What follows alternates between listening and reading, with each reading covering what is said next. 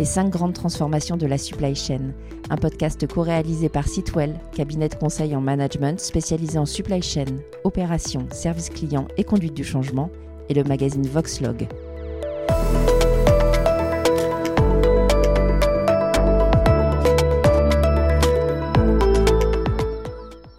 Cette fameuse intelligence artificielle, elle en effraie certains, en fait fantasmer d'autres, mais suscite, quoi qu'il en soit, de l'intérêt, notamment dans le secteur logistique et supply chain.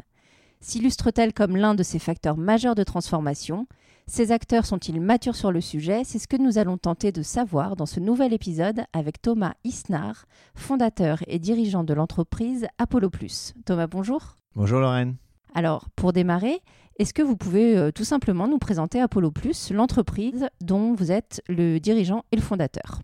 Apollo Plus, c'est une société qui a été créée il y a 10 ans et dont le métier est de prédire la demande, d'essayer de comprendre, de prédire, de modéliser la demande dans différents secteurs. Il se trouve qu'on est très fortement présent aujourd'hui dans le monde du tourisme, des parcs d'attractions, des sites touristiques, et qu'on a fait quelques incursions euh, positives dans le monde de la supply chain. Notre métier, c'est d'éditer une solution de data science qui va permettre à nos clients de prendre les bonnes décisions stratégiques en termes de logistique, en termes de marketing, en termes de commerce, de pricing, et ensuite de suivre une solution SaaS de monitoring l'application de ces bonnes décisions et de détecter des changements de comportement, des changements assez fins de marché pour adapter leurs opérations. Alors ces outils de data science, comment est-ce qu'ils fonctionnent justement dans un environnement logistique? Quel est leur rôle? Est-ce qu'ils doivent trouver des données, analyser des données, les optimiser? Comment ça fonctionne? Alors, ils sont là pour répondre à des questions. L'intelligence artificielle, ça fait toujours peur parce que ça revêt des réalités très très différentes et puis ça appelle un peu à des, fantasmes plus ou moins justifiés, ça dépend des cas. Si on remet un peu les choses en perspective, l'intelligence artificielle, c'est des mathématiques et de l'informatique. Et ça sert à répondre à des questions. Et ce qui nous intéresse, c'est de répondre à une question fondamentale qui est quelle va être la demande future, à quel horizon de temps, et quelle va être la fiabilité de cette prédiction? Mais c'est de répondre à des questions pour chaque opérateur qui est différent et qui va avoir des contraintes, des stratégies différentes. Un petit exemple, hein, certains vont vouloir prédire finement et préféreront surstocker pour ne pas rater une vente. D'autres vont préférer rater des ventes qu'avoir des coûts de stock importants. Donc, ça dépend vraiment de chaque opérateur, de son paysage concurrentiel, de ses stratégies et de ses contraintes. Et en cela, l'intelligence artificielle est aujourd'hui une évolution de ce qu'on appelle la recherche opérationnelle, l'optimisation sous contrainte.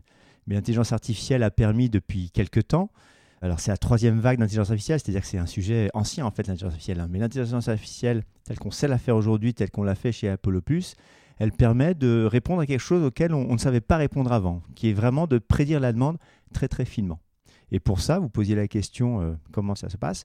Eh bien, Il faut des outils, il faut bien sûr ce qu'on appelle des algorithmes qui sont des modèles mathématiques qui permettent de répondre à des questions, mais il faut les alimenter en entrée et en sortie. En entrée, il faut leur donner des données, des X, des variables qui permettent de décrire des opérations de commande, de vente, d'expédition, de stockage, etc. Et en Y, ce que l'on veut comprendre, la question.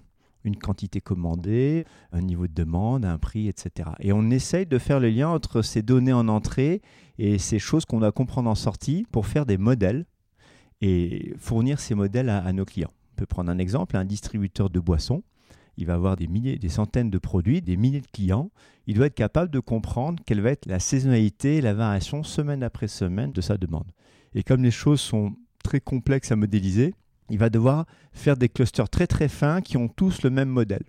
À la limite, sans savoir pourquoi, sans savoir forcément l'expliquer, mais être capable de voir que dans le passé, les niveaux de commande, quels que ont été les éléments externes, gilets jaunes, euh, attentats, euh, canicules, etc., de voir que les pourcentages de commandes de ces clients sur tel type de produit, semaine après semaine ou jour après jour, sont toujours les mêmes.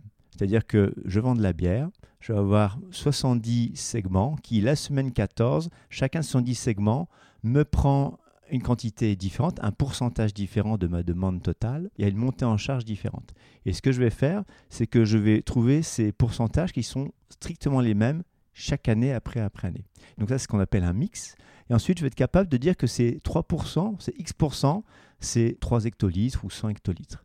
Donc en fait, la première des choses pour euh, prédire la demande, c'est trouver des données et trouver au sein des clients quels sont à la fois les modèles reproductibles, strictement reproductibles, je ne sais pas si une notion très claire, mais on pourra revenir euh, dessus après. Donc, quels sont les modèles strictement reproductibles et que l'on peut testés dans le passé, que l'on peut backtester et qu'on peut backtester avec le Covid, avec des crises, etc. Et en un second temps, trouver ce qu'on appelle les inducteurs de fiabilité.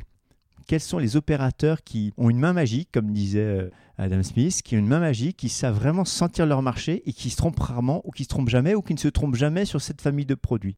Et on va les utiliser pour dire, ben voilà, la demande sur ce marché, ça va être 5 hectolitres ou 1000 hectolitres et elle va se diviser de telle façon. Alors aujourd'hui, est-ce que les acteurs de la logistique, de la supply chain, savent identifier ces données, comprennent tout ce que vous venez d'expliquer, ce fonctionnement, et voient véritablement l'intérêt de ce type de solution?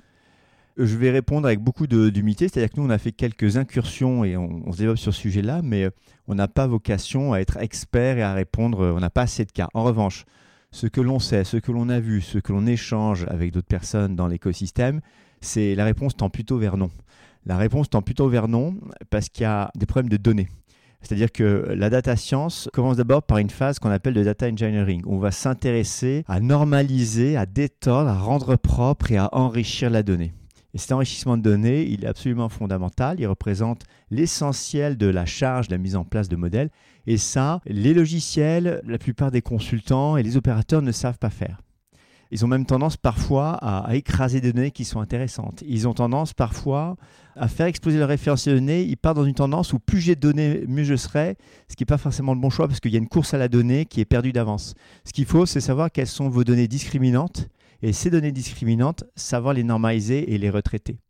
Donc il y a un problème de données et nous, quand on s'attaque à ces problèmes-là, on passe une grande partie de notre temps avec nos algos, notre solution, notre métaux et nos hommes et femmes à traiter, à enrichir et à détordre ces données et à mettre en place ce qu'on appelle un ETL, un outil qui va extraire les données et qui va remettre au propre toutes ces données pour les projeter avec des algorithmes et pour pouvoir les utiliser. Donc tout part de la donnée.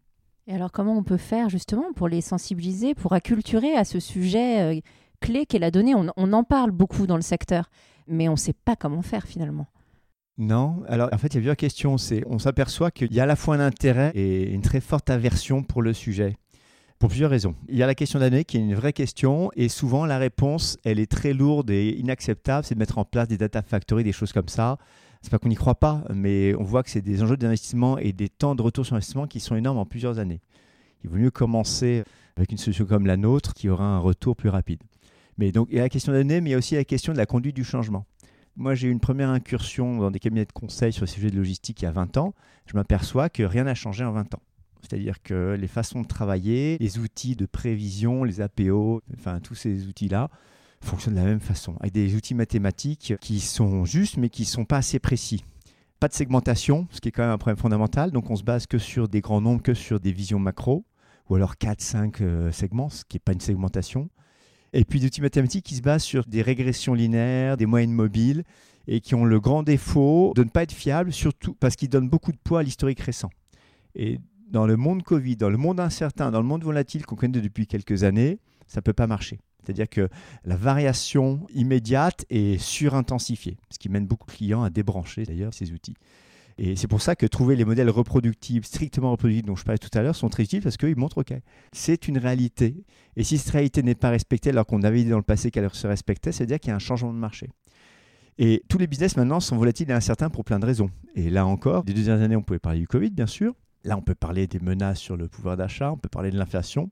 Donc cette incertitude et cette volatilité, elles sont très présentes. Et ce qui fait notre force en termes d'algorithmie, c'est que nous, on s'est créé et positionné dans le secteur du tourisme les parcs d'attractions, les salles de spectacle, le théâtre, les sites touristiques. Et c'est une des industries les plus incertaines et volatiles qui existent.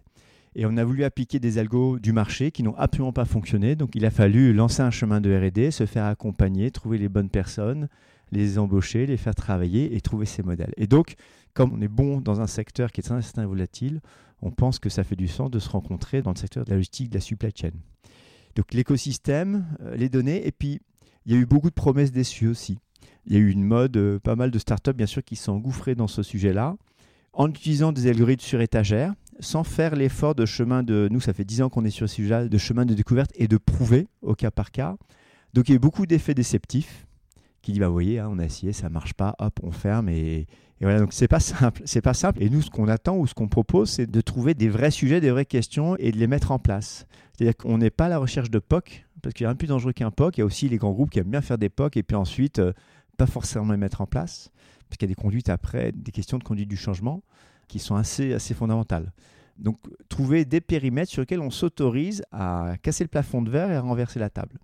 Je dirais que, à mes yeux, mais je ne suis pas expert encore une fois, ce qui caractérise la supply chain et la logistique, c'est qu'on part du principe qu'on ne peut pas prédire la demande. Et donc, comme on part de ce principe-là, on va mettre en place des systèmes ou des anti-systèmes après pour gérer le. Comme on ne peut pas prédire le numérateur de, la division, ben, on va s'intéresser au dénominateur. Et donc, on va essayer de, intelligemment de mettre en place des buffers euh, pour absorber l'élasticité, la volatilité, l'incertitude. On va décomposer en petits, grands gares, on va regrouper, dégrouper, découper, etc. Et sans cesse changer, faire varier tout cela. Et il faudrait que l'on puisse s'autoriser une fois à penser de façon très intégrée et en partant de la prédiction de la demande. Alors mettons qu'on ait euh, les bonnes données, les bons modèles, le bon sujet, le bon client. Qu'est-ce qu'on leur apporte au final? Qu'est-ce qu'ils vont en tirer? Donc ce ne sera pas un POC hein, de ce projet. Ce qu'on leur apporte, c'est une performance euh, opérationnelle, une, rentabilité des capitaux, une rentabilité financière euh, très très forte. Pourquoi? Parce que quand vous travaillez main dans la main avec le marketing, le commercial et la logistique, quand vous avez une prédiction de demande que vous partagez, c'est important parce qu'on voit souvent les effets silos, que vous partagez, que le modèle est fiable, donc vous donne des prédictions hebdomadaires et même à l'année. Et vous permet de voir là où ça va, là où ça va pas, de voir telle famille de produits, telle origine géographique, tel entrepôt, tel type de client et décrochage de prendre la bonne décision euh, média ou marketing ou commercial pour essayer de corriger la, solution. Bref, pour se remettre dans le chemin nominal, dans la trajectoire qui a été définie. Vous corrigez la trajectoire, donc vous n'avez pas d'effet de volatilité sur votre supply chain et votre supply chain a une... Euh, en fait, on a un schisme entre une demande qui est absolument pas linéaire, qui varie, qui accélère, etc., et qu'il faut être capable de décomposer finement pour la comprendre et modéliser, et des supply chains qui sont très linéaires et qui demandent de la stabilité. Pour réconcilier tout cela, à part de faire une supply chain par client ou par produit, ben, je vois pas comment on peut faire sinon en craquant ce problème de la demande. Et c'est pour ça que je pense que, alors je vais peut-être pas faire plaisir à tout le monde en choquer quelques-uns, mais il faut plutôt vendre des projets supply chain à des directions générales qui vont être capables de dire écoutez, on va travailler tous la main dans la main entre commerce, marketing, opération, supply chain et on va essayer de penser différemment. On va se donner cette occasion, on va faire un test, on va faire un projet et on va essayer de voir ce que ça donne. À mon avis, c'est ça la clé, c'est de remettre de la transversalité et on comprend avec la force de l'histoire, on comprend que comme il n'y a pas de budgets commerciaux qui sont faits bien faits, parce qu'il n'y a pas de prédiction de la demande, que ces budgets sont pris ou pas par les gens de la supply chain, il y a une sorte de séparation et d'incompréhension et même de désamour ou d'irritation entre les deux. Ben, l'idée, c'est de réconcilier tout ça. Mais de réconcilier tout ça sur un modèle qui est clair et qui est expliqué. Chez nous, il n'y a pas de boîte noire, c'est-à-dire que nos algorithmes, on est capable de les expliquer et surtout de montrer les fameuses courbes à nos clients. On va pas dire c'est un système de neurones avec plein de circonvolutions qui est vachement puissant, vous inquiétez pas. Non, parce qu'on ne sait pas comment il fonctionne et il va changer sa prédiction à chaque fois. Non, non. On va faire des choses qui sont expliquées, qui sont objectivées et qui sont partagées. Donc tout le monde autour de la table pourra comprendre, être d'accord ou pas, mais pourra comprendre. Et ensuite, quand on utilisera, on verra très clairement dans l'application là où ça va, là où ça va pas. C'est pour ça qu'on pense qu'on a quelque chose à faire dans ce secteur. Merci beaucoup, en tout cas, Thomas, de nous avoir apporté votre expertise, de nous avoir expliqué aussi un sujet dont on entend beaucoup parler bah, je vous dis à très vite pour le prochain épisode. Merci. Merci Lorraine.